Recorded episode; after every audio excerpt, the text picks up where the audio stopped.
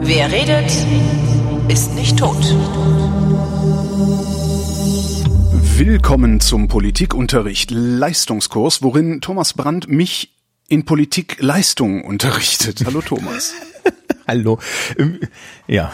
Was das in politischer heißt, Leistung? Nee, in po äh, was äh, politische Leistung, das möchte ich sehen, dass es sowas gibt. Stimmt. Ähm, und mein Fach heißt ja jetzt anders. Mein Fach Wie? heißt ja jetzt anders. Du bist nicht mehr Sozialkundelehrer? Nein, das wurde in Bayern jetzt umgenannt in PUC, Politik und Gesellschaft, weil der, der Landtag wollte auch mal was beschließen. Und ähm, also ja, äh, der, der Schöne ist, der Name passt besser zu dem, was wir unterrichten. Ja. Gleichzeitig ist es halt aber auch ein absoluter Scheiß. Aber warum? Ja. Ähm, naja, weil es halt doppelt und dreifach so lang ist und am Ende sagt dann jeder nur noch Puck. Puck. Genau. Ähm, und alle denken, es wurde mit K oder CK geschrieben und hinterher weiß keiner mehr, was gemeint war. Ja, und am Ende denken unheimlich viele Leute an Möpse, das hilft auch nicht. Und ähm, Pse? Englisch Pug. Oh, das wusste Ja. ich auch nicht. Jetzt, jetzt, Ja. jetzt ist es im Kopf. Jetzt ist es in der Welt, mein Lieber. Ja, das, ist, ähm, wir haben wir haben an der Schule auch so ein schönes Fach, das heißt Pädagogik Psychologie. Die offizielle Abkürzung ist PP und die inoffizielle Abkürzung ist Pepsi. Pepsi, ja. Ja, ne, so Schön. und die werden das auch nicht los. Ist, ist aber auch okay, weil ist ja nur Schule. Weil Ja. Da bist du irgendwann weg und dann ist es halt auch egal. Darum sind die Schulen ja auch alle in so einem miesen Zustand, weil am Ende ist es allen egal, außer denen, die gerade drauf sind.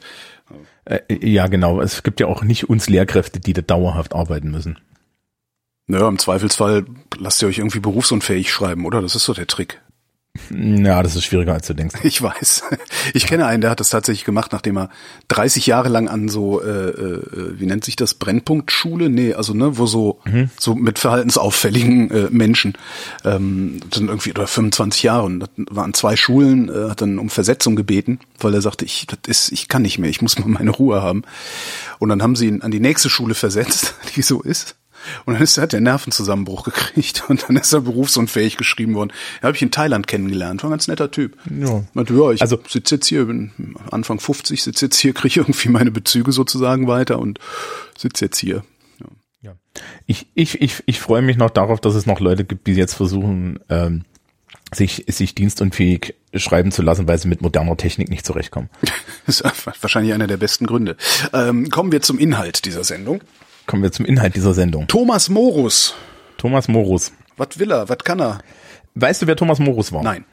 Ich Jemand könnte das jetzt googeln. Warte mal, ich google das mal. Nein, nein, du googelst es nicht. Okay. Ich erzähle dir das. Das ist die Aufgabe hier. Ach so, ja, okay. das ja, wenn, wir können natürlich jetzt die Sendung auch abbrechen und sagen, liebes Publikum, googelt es einfach. Ja? Genau. Dann hast du keine Sendung. Immerhin, doch eins weiß ich, der, der, ähm, der hatte Utopia, hat er sich ausgedacht, geschrieben. Ja, Aber okay. was da drin steht, weiß ich auch nicht.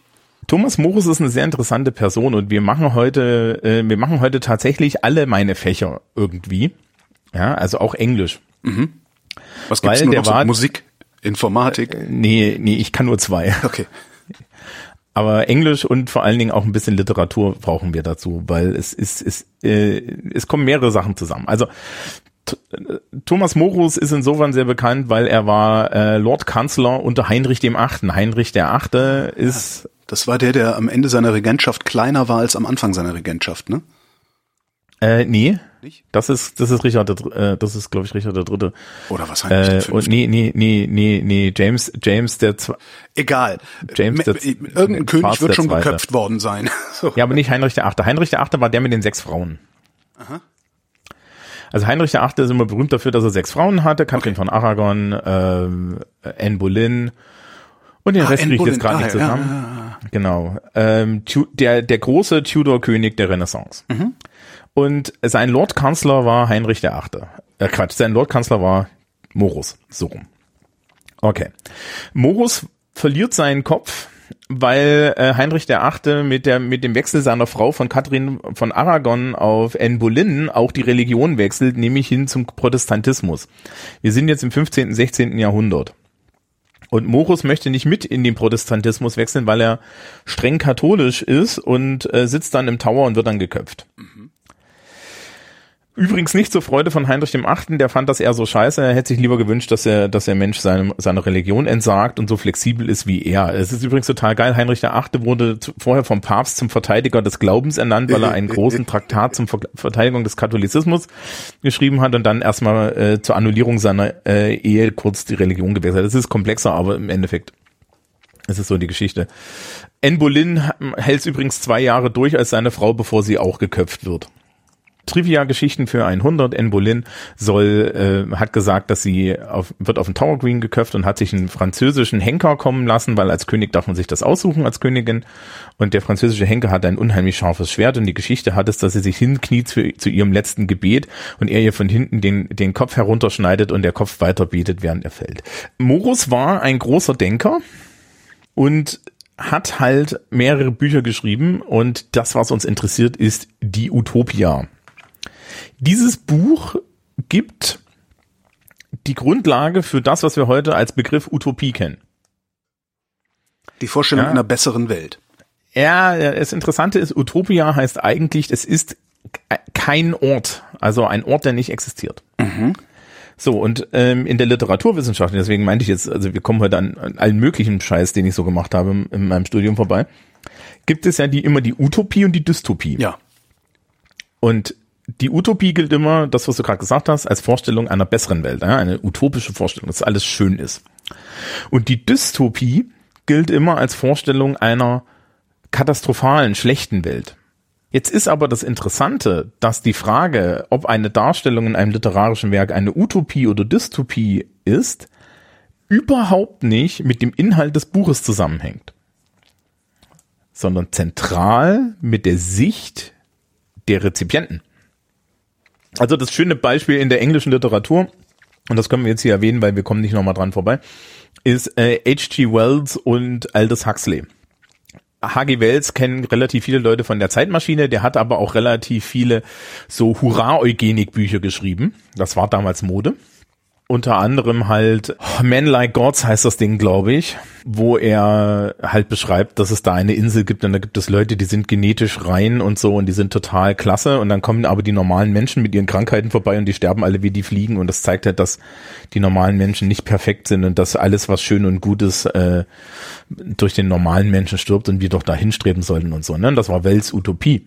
Aldous Huxley hat das Buch gelesen und fand es furchtbar und schreibt dann als Antwort Brave New World. Und in Brave New World wird ja Eugenik im Endeffekt von vornherein als negativ gezeichnet, ja, als eine, eine Welt, wo Menschen direkt in ihre sozialen Rollen hineingebrütet werden. Ja, und auch auf Effizienz gebrütet werden und so. Und da kannst du schon sehen, also die Utopie von, von Wells war die Dystopie von Huxley. Und so ist es dann an vielen Stellen. Und das führt uns im Endeffekt zu, zu diesem Text, denn ich, ich habe mir dazu die Sekundärliteratur durchgelesen und die Sekundärliteratur war furchtbar verkopft. Und deswegen ignorieren wir sie heute. Ich gebe dir im Endeffekt den Inhalt wieder. Und meine Frage, die ich dir jetzt stelle, die du mir dann nach der Inhaltszusammenfassung äh, beantworten müsstest, ist es für dich eine Utopie oder eine Dystopie? Okay. Ja, weil das ist nämlich das Interessante und wir werden das so und so zwischendrin diskutieren müssen. Aber das, ne, also ich erkläre kurz, was Morus macht. Morus geht also hin und schreibt ein Buch, in dem er einen idealen Staat erklärt, ja, also. Also das, was die anderen, die wir hier in der Sendung hatten, auch gemacht haben, alle. Äh, richtig, aber er macht es halt als, als Fiktion im Endeffekt. Ja, also er formuliert das auf einer Insel, die es nicht gibt. Ja, das ist eigentlich so der große Unterschied. Der Rest entwirft ja normalerweise äh, direkt so so Staatstheorien, ne? also sagt, okay, hier ist so die Realität und wie funktioniert das? Und beim letzten Mal haben wir über Machiavelli geredet und Machiavelli ist ja ganz in der Realität verhaftet. Und das ist bei Morus nicht so und das merkt man auch, wenn man in das Buch reingeht, denn er unterhält sich mit etlichen Personen, die es tatsächlich gibt, Minister in Antwerpen und so weiter, und einem Raphael Hythlodius. Und dieser Raphael Hythlodius ja, ist ähm, der Vertreter Utopias. Also sprich, Morus taucht in seinem eigenen Buch als er selbst auf und hat dann immer dieses alter Ego, das sagt, ja, aber wir machen das ganz anders und wir machen das viel, viel besser. So, das heißt also, äh, wir haben es hier mit einem literarischen Werk eher zu tun, als mit einem, ja, irgendwie Denkwerk. Ne? Also bisher hat es, hatten wir ja philosophische Texte, die gesagt haben, ich beschäftige mich mit Politik. Ne, egal wer. Hier ist eine Ähm, Anleitung, genau. Ne, genau, selbst, selbst Augustinus war halt so, ja, äh, ich erkläre euch jetzt mit einer Theolog mit einem theologischen Fundament, warum wir uns nicht um Politik kümmern müssen, ja, oder warum es keine Politikphilosophie geben kann, in dem Sinne, weil die Menschen sind alle schlecht und so weiter, ne? So, das haben wir jetzt bei Morus nicht, sondern Morus schreibt halt ein Buch, in dem er Fiktion benutzt. Ja, also das, das hätte keiner der anderen für sich in Anspruch genommen, dass sie Fiktion schreiben. Es ist bei Morus aber ganz offensichtlich Fiktion.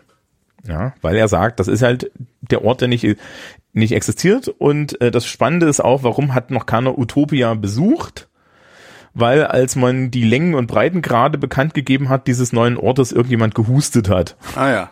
Ja, da so. Und ähm, es geht auch tatsächlich los in dem Buch damit, dass ähm, Peter Egidius, ja, ähm, der Minister von Antwerpen und Morus sich mit diesem Raphael Hyglodius darüber unterhalten, ob man denn nicht Fürsten beraten sollte. Und äh, Morus sagt, also du bist doch so schlau, komm doch in mein Geschäft, berate Fürsten. Ja, hat jetzt, ist jetzt Morus auch nicht so gut bekommen, aber er sagt so, du bist doch, du bist doch so super, mach das. Und dann, dann sieht man schon, dass dann halt der, der Utopier, ja, Hyglodius sagt,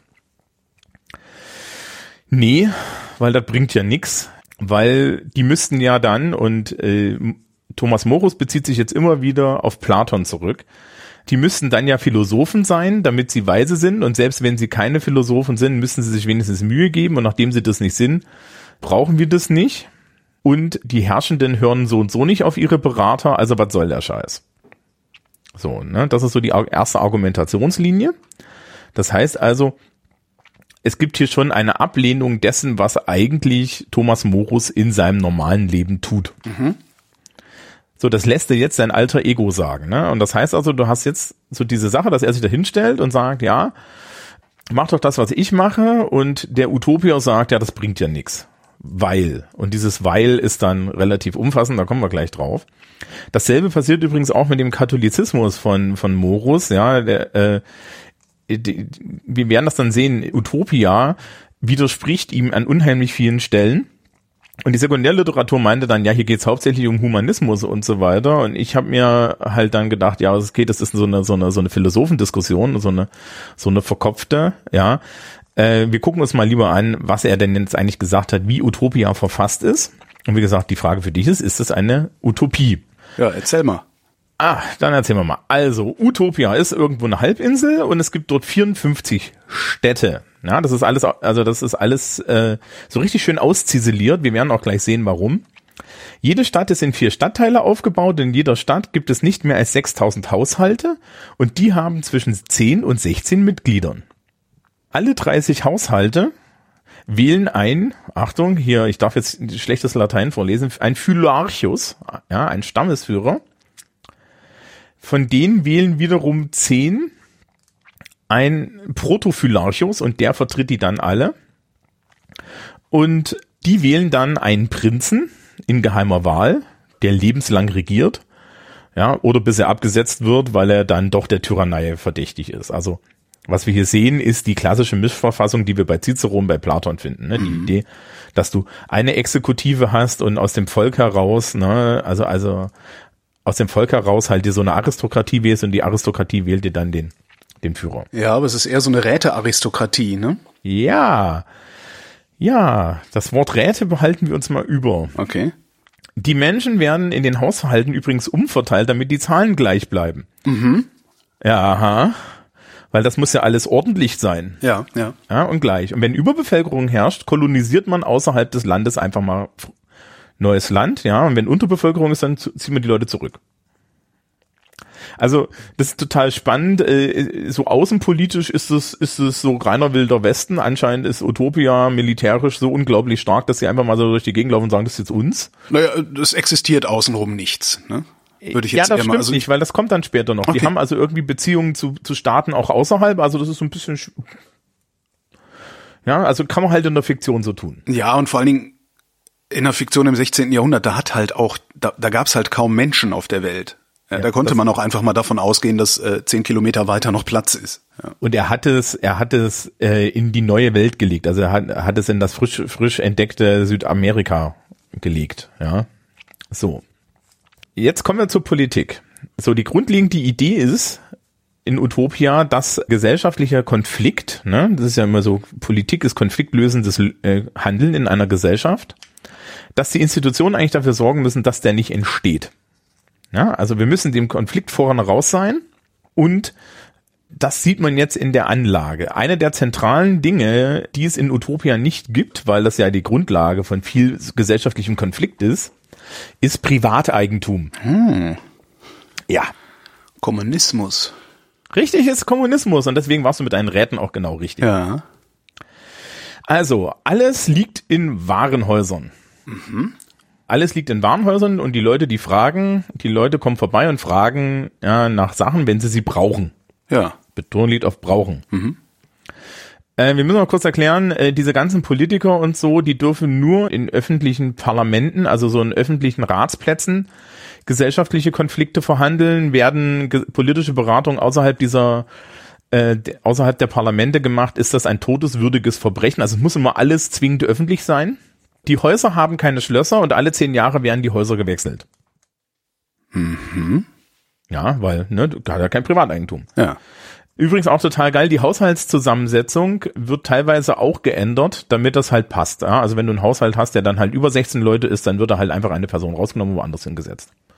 Dazu gibt es eine Regelung, dass alle Landwirtschaft lernen und auch zwei Jahre auf dem Feld arbeiten. Und das gilt für Männer wie Frauen. Das heißt, die müssen dann aufs Land und müssen äh, in regelmäßigen Abständen zwei Jahre auf dem Feld arbeiten und dann dürfen sie wieder zurück. Ja, dazu lernt jeder entweder Weben, Zimmerei, Steinhauerei oder Metallbearbeitung, also Schmiedearbeiten. Ja, also im Grunde das, was damals industriell möglich war. Ja. Ja, aber nur die simplen Sachen. Es gibt zum Beispiel keine äh, Schneider, die besonders elaborierte Schnei äh, Kleider machen, damit man auch bloß keine gesellschaftlichen Unterschiede hat. Alles ist einfach. Schuluniform. Hm? Ja, genau. Wir, wir erinnern uns an, an China mit diesem blauen Anzug. ja. Gelehrte können Priester und äh, Regierungsbeamte werden. Und das fällt bei der, äh, bei der, bei der Primärerziehung, ne, also bei der Primärbildung, nimmt man da die Leute, von denen man sieht, okay, die haben ein gewisses Lernpotenzial oder sind schlau genug. Ja, die werden dann halt also so, die gehen halt so in die Beamtenlaufbahn. Aber es werden alle dazu angehalten, in der Freizeit zu lernen. Ja. Es gibt aber auch Sklaverei. ja. Irgendwer muss die Arbeit ja machen. Ne? Ja, nee, also es machen ja alle Arbeit. Es gibt auch einen Sechs-Stunden-Tag und du kannst natürlich freiwillig mehr machen. Ja, aber es gibt auch keine Arbeitslosigkeit, weil es gibt nämlich eine Arbeitspflicht. Also für alle, die es können. Und dann hat jeder Haushalt noch zwei Sklaven. Und das sind entweder Fremde, die man so im Krieg gefangen hat oder äh, die irgendwo anders im Todesurteil ausgesetzt sind oder halt einfach nur arm sind. Oder aber Kriminelle aus Utopia. Wir kommen da noch drauf, für was man so in Sklaverei landen kann. Ganz lustig ist, nachdem Gold keinen Wert haben soll, ist alles, was so, so niederträchtig ist aus Gold, also zum Beispiel die Ketten, mit denen die äh, Ge Kriminellen gefesselt sind, oder, oder die Nachttöpfe und so, Ja. damit die Menschen einen negativen Bezug zu Gold haben. Hm? Nudging nennt man das heutzutage, ja. Ja, muss man an der Stelle sagen, ich finde das ja sehr interessant, dass es eine Gesellschaft gibt, die diese Regelung hat. Weil das heißt, irgendwo muss jemand sein, der dem Gold einen Wert gibt.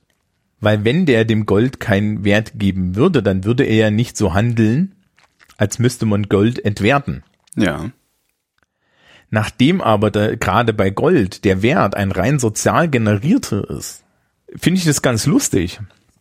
Weil theoretisch wäre es scheißegal, woraus, äh, wäre es scheißegal, was mit dem Gold ist, wenn nicht irgendwo jemand ganz oben in Utopia sitzen würde und sagen würde, Gold ist schlecht. Und das nur, weil Gold gut sein kann. Das kann aber nur von, es kann aber auch von außen kommen. Ne? Also, dass sobald Utopia mit einem Außen interagiert, Gold auf einmal einen Wert hat. Also daher kann das ja kommen. Die Ja, Frage ja ist, warum hat Utopia Gold? Das ist die nächste Frage, ja. Also das kommt halt da einfach so her. Aber ähm, die, äh, die, die interessante Sache ist halt, ist halt auch, äh, selbst wenn das für das Außen einen Wert hat, sagt das ja nichts über die, die Gesellschaft in sich. Das sagt aber was über den Menschen, ja, der äh, mithin dazu neigt, eine Gier zu entwickeln, wenn er sieht, dass es etwas gibt, das zu besitzen sich lohnt. Ähm, ja, aber du also wir kommen noch drauf, du kommst aus dem Land nicht wirklich raus. Also das, okay. das ist ja das nächste, aber ähm, ja. Also es gibt Sklaverei. Geld gibt's natürlich nicht. Ja. Wozu? Ja. So, ne? Genau. So, und Gold ist, wie gesagt, äh, das, das, das Hauptmittel, um Ketten für Gefangene herzustellen. Ne? Das, das sieht man dann auch so, dass mit der, mit der Materialkunde war noch nicht so weit. Da hätte man sich vielleicht noch ein härteres Metall aussuchen sollen, aber gut. Es gibt einen kostenlosen Wohlfahrtsstaat. Ja. Also kostenlose Krankenhäuser. Mhm. Sterbehilfe, Euthanasie ist staatlich mit staatlicher Genehmigung erlaubt. Priester dürfen heiraten, Scheidungen sind erlaubt und das hat ein Katholik geschrieben. Das hat ein Katholik geschrieben, der für seinen Katholizismus gestorben ist. Mhm. Aber vorehelicher Sex wird mit lebenslangem Zölibat bestraft. Ja, und Fremdgehen mit, sofertig, mit sofortiger Versklavung. Aha. Ja. Weil das Sinn macht. Ja, ja klar, gut, weil, ne? weil Gott und Kirche und bla, ja klar. Nee, nicht unbedingt. Aber natürlich, die Staatsräson ist, eine, ist, ist ja, wir möchten Fortpflanzung, wir möchten anscheinend ja. auch klare Fortpflanzung. Wobei, ne, wenn ich auf der einen Seite sage, ich gruppiere meine Haushalte die ganze Zeit neu, damit hier irgendwie der Proporz stimmt. Und dann lässt du sie nicht mit, ja, dann lässt du sie nicht äh, quervögeln. Kannst du auch Vollkommune gehen. Also da merkt man halt auch, ne, es ist in, in, in, zu einer Zeit geschrieben, wo sich Menschen sowas nicht vorstellen können. Ja. Ja, weil Essen wird Reihe um in, von den Haushalten in so Gemeinschaftsmensen gegessen. Ja, äh, also die ha es gibt immer einen Haushalt, der macht das Essen und alle anderen essen und Alte und äh, Verwalter, also Administratoren bekommen so ein bisschen bessere, das, den besseren Teil, aber eigentlich kriegt jeder dasselbe. Reisen innerhalb des Landes gehen nur mit einem internen Pass, den du dir also ausstellen lassen musst wenn du, wenn du eigenständig reist, wirst du beim ersten Mal unter Schande zurückgeschickt und beim zweiten Mal gleich in die Sklaverei, hopp, hopp. Ja, ja weil muss ja der Proporz stimmen. Ja. Die Gesetze sollen einfach sein, dass sie jeder versteht. Ja, schön wär's. Hm. Ja. Aber es gibt auch Religionen, und zwar Mondanbeter, Sonnenanbeter, Planetenanbeter, Vorfahrenanbeter. Religionsfreiheit. Und Monotheisten. Ja, Moment, wart's ab. Atheisten wiederum gelten als gefährlich. Ja. Weil sie nicht auf Bestrafung und Belohnung im Nachleben glauben und deswegen ja natürlich gegen, gegen äh, die, die klassischen staatlichen Incentives immun sein könnten. Mhm.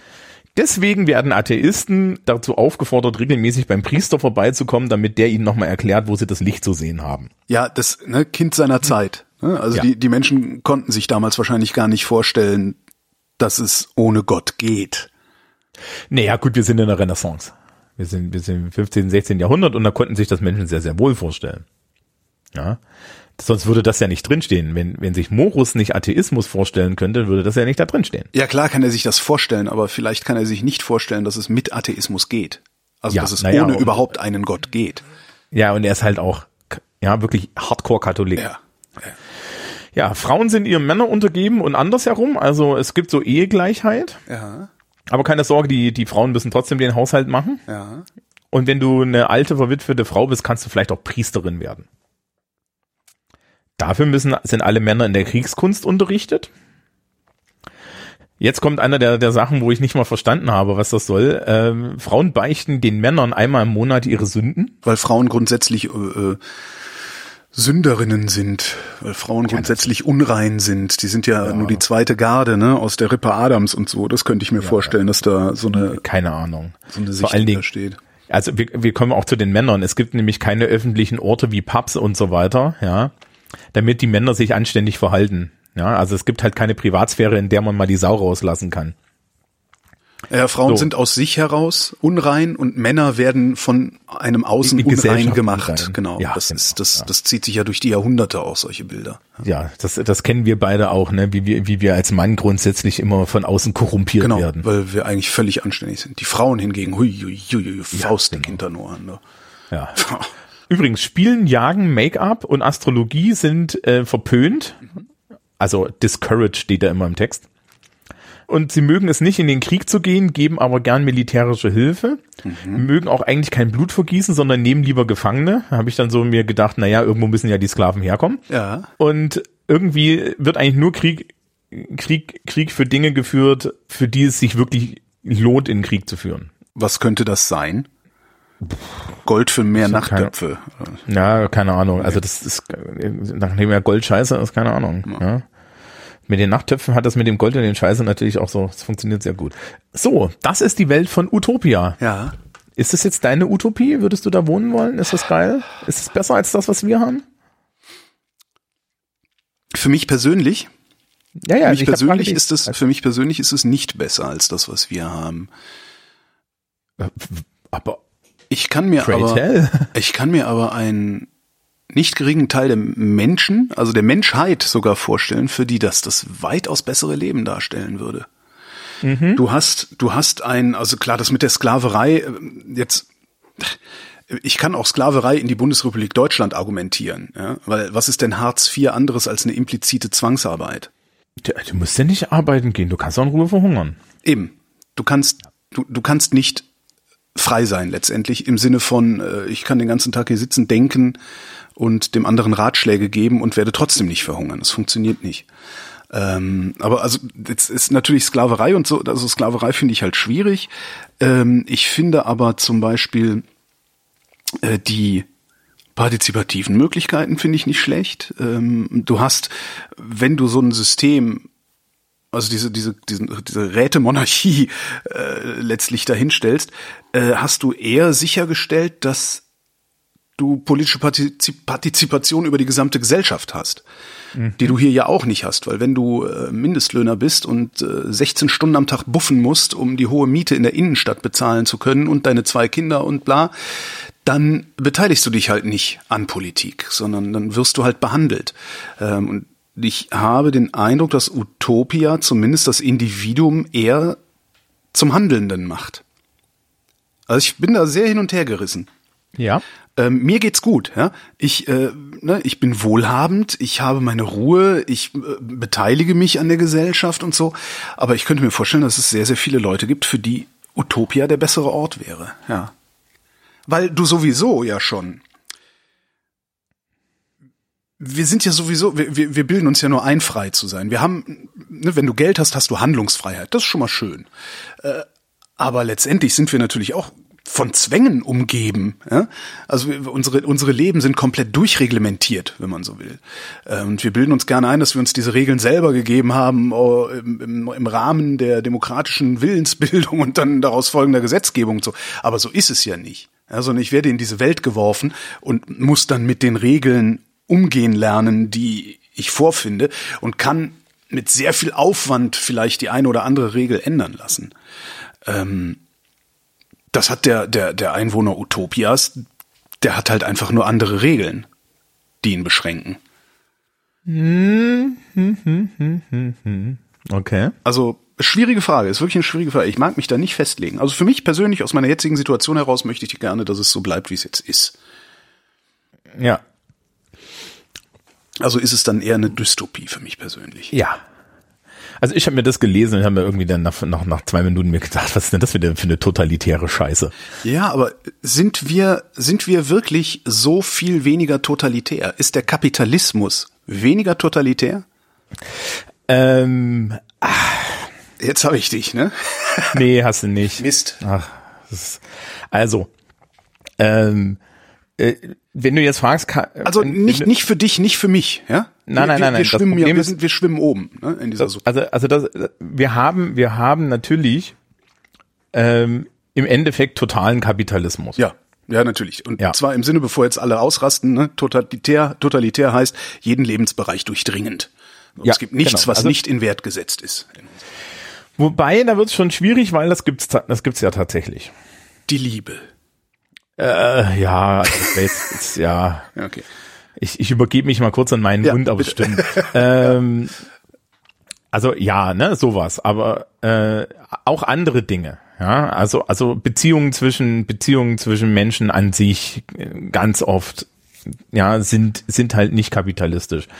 Wir beide sind ja regelmäßige Besucher dieses Chaos Communication Kongresses. Ja, und da kann man dann halt auch sehen, dass natürlich findet es in einem, in einem kapitalistischen Rahmen statt. Immerhin bezahlen wir Eintritt.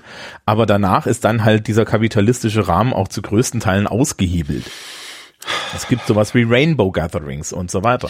Ja, gibt es, aber auch ein Rainbow Gathering musst du dir erstmal leisten können.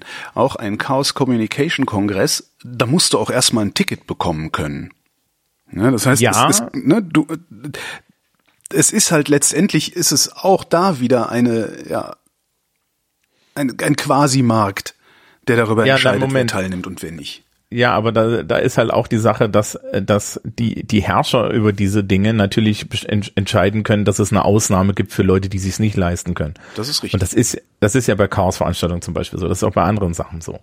Ja, die Hürde für so ein Rainbow Gathering ist er, er, erstaunlich gering. Ja, je nachdem, was du halt auf dich nehmen möchtest, ne? Entschuldige, es ist trotzdem begrenzt, nicht? Also das ist äh, letztendlich ist ja, wenn du dann, du es gibt halt nur 10.000 Tickets und äh, du willst eins haben, ich will eins haben, äh, 20.000, 100.000 Leute wollen eins haben, aber äh, du und ich kriegen eins. Warum eigentlich? Weil wir die richtigen Leute kennen. Da, da, da ist es dann tatsächlich nicht mehr der Markt, der entscheidet, sondern da ist es dann der Staat, der entscheidet. Ne? Es ist ein ganz, ganz witziges äh, ähm, ganz witziges Ding, wenn es wenn's ja auch immer, wenn es auch immer heißt, na, der, der Markt kann Dinge besser regeln, als der Staat Dinge regeln kann. Ähm, beim Staat, also wenn der Staat die, die, die Bauordnung vergibt, dann vergibt er sie halt an denjenigen, der äh, mit dem Jupp sowieso immer in der Kneipe sitzt. Wenn der Markt die Bauordnung vergibt, dann halt an denjenigen, der genug Kohle auf den Tisch legt. Ne? Ja, das ist ja so und so nicht derselbe, mit dem der Jupp ihnen immer in der Kneipe sitzt, weil das. Soziale und das Wirtschaftliche sind komplett getrennt.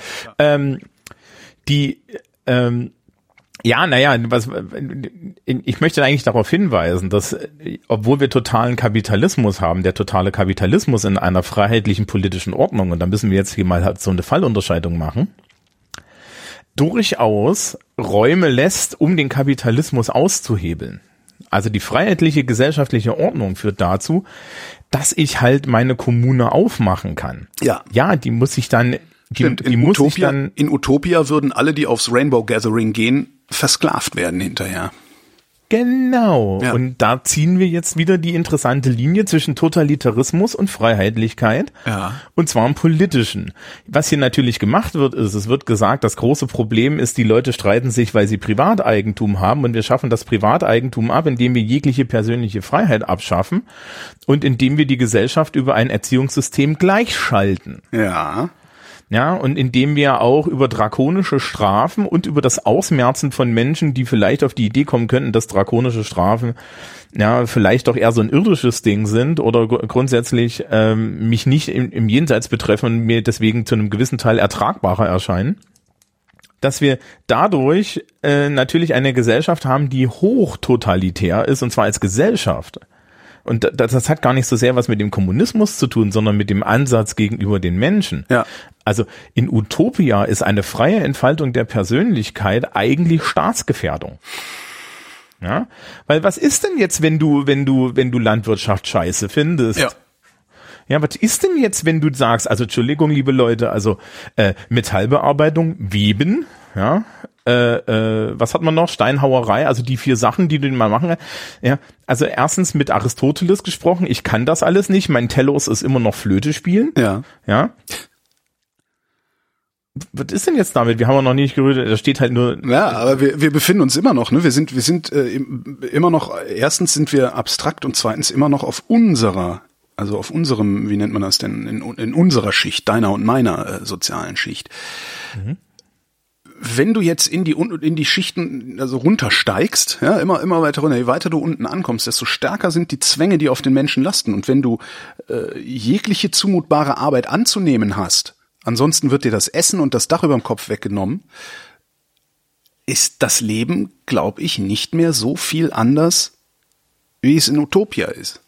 Es sei denn, du bist in der Lage, äh, wirklich diesen abstrakten Begriff der Freiheitlichkeit äh, äh, zu durchdenken und äh, zu sagen, okay, ja, ich habe zwar nix, aber wenigstens könnte ich prinzipiell was haben. Nee, also ich nehme jetzt mal dein, ich, ich würde das Argument ja so nehmen. Das ist ja jetzt nicht, das ist ja jetzt richtig, ja. Ähm, die Konsequenz daraus interessiert mich mehr.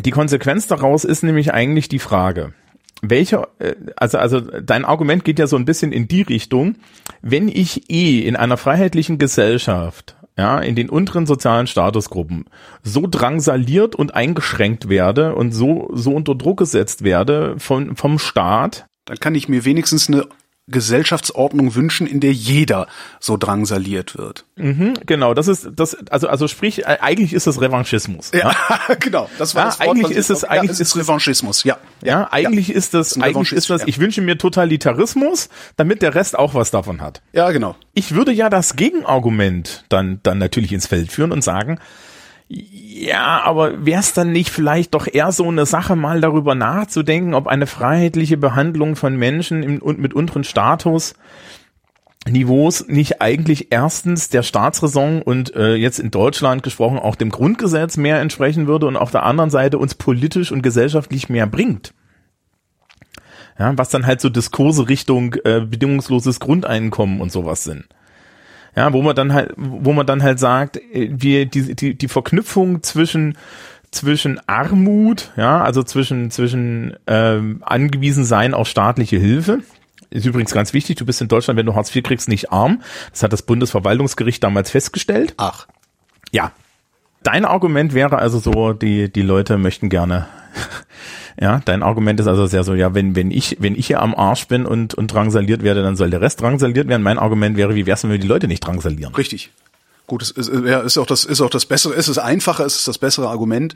Nur wenn ich das, wenn ich das jetzt von den einzelnen Drangsalierungen wegnehme und einfach sage, die sind, ne, Menschen sind abstrakt drangsaliert, bin ich immer noch nicht sicher, ob das in der in der Utopie, also in der totalitären Rätemonarchie, ein größeres Drangsal wäre, als du das in unserer freiheitlichen Demokratie hast. Ich bin nicht sicher. Also wenn man das messen könnte, weißt du so, äh? Ja, also ich bin, ich bin mir da schon relativ sicher. Stimmt, weil, ja, weil der, der hier Drangsal erfährt, kann immerhin sich hinstellen und sagen, ich erfahre Drangsal, ich finde das scheiße.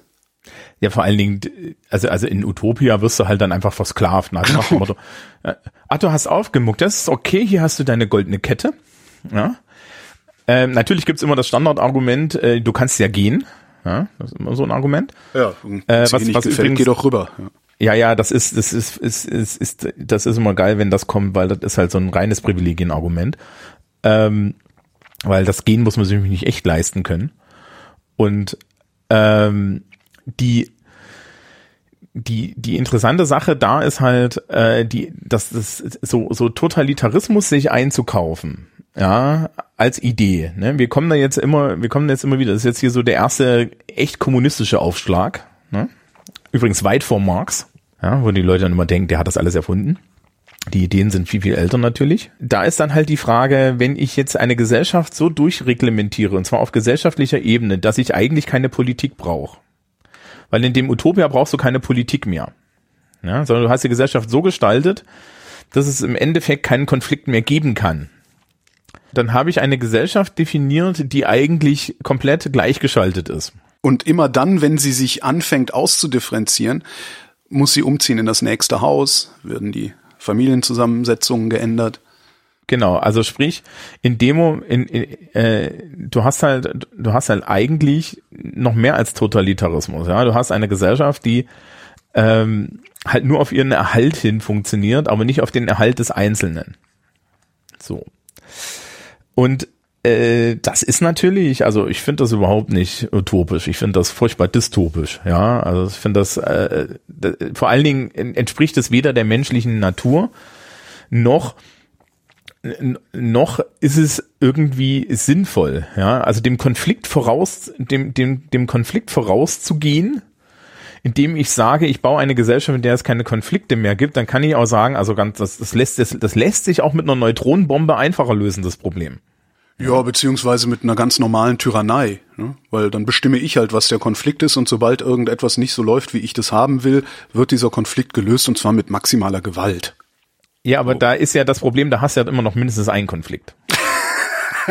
ja, also Verdammt! Da gibt's mindestens einen. Konfliktarme Gesellschaft. Ja, das ist Level 2. Ja. Ähm, also man kann natürlich, ich fand das ganz interessant. Eine der größten Sachen, die mir so aufgefallen sind, es, es ging in der Sekundärliteratur darum, es ging auch dann äh, in, den, in den anderen Texten immer darum, dass sie, dass sie sich alle, die, die, die Gelehrten alle die Frage stellen, warum hat Morus dieses Buch so geschrieben? Gab es eine Antwort? Ich bin Literaturwissenschaftler, die Antwort ist, das musste ihn selber fragen und er ist tot. Ja, also das ist halt, ja, also ja, natürlich, ja. natürlich kann man, äh, natürlich kann man jetzt in die Rezeptionsgeschichte eintauchen und es gibt tausend Leute, die Artikel dazu geschrieben haben und es gibt Vermutungen darüber und man, man kann dann natürlich Briefe von ihm nehmen und irgendwie und so weiter und so fort. Der Autor hier aus der Geschichte des politischen Denkens sagt halt, ja, da geht's auch um eine Art human, humanistischen Gelehrtenstreit und so weiter das mag alles sein. Das ist am Ende so ein bisschen müßig, ne? Also das ist so, ähm, übrigens, äh, wenn jetzt hier Schülerschaft zuhört und, und, und jüngere Menschen, die in der Schule noch damit drangsaliert werden, bei unheimlich vielen Werken der Literatur, wenn der Deutschlehrer oder die Deutschlehrkraft, besser gesagt, euch fragt, was ist denn die Intention des Autors oder der Autorin, meistens des Autors? Ist die richtige Antwort, er möchte damit Geld verdienen die ganz tolle Spannung hier drin ist. Thomas Morus war Realpolitiker wie Machiavelli. Ja. Im echten Leben. Und er schreibt so eine den Realpolitiker abschaffende Utopie. Ja. Vielleicht war es einfach leid. Thomas Brandt, vielen Dank. Tschüss. Und euch danke für die Aufmerksamkeit.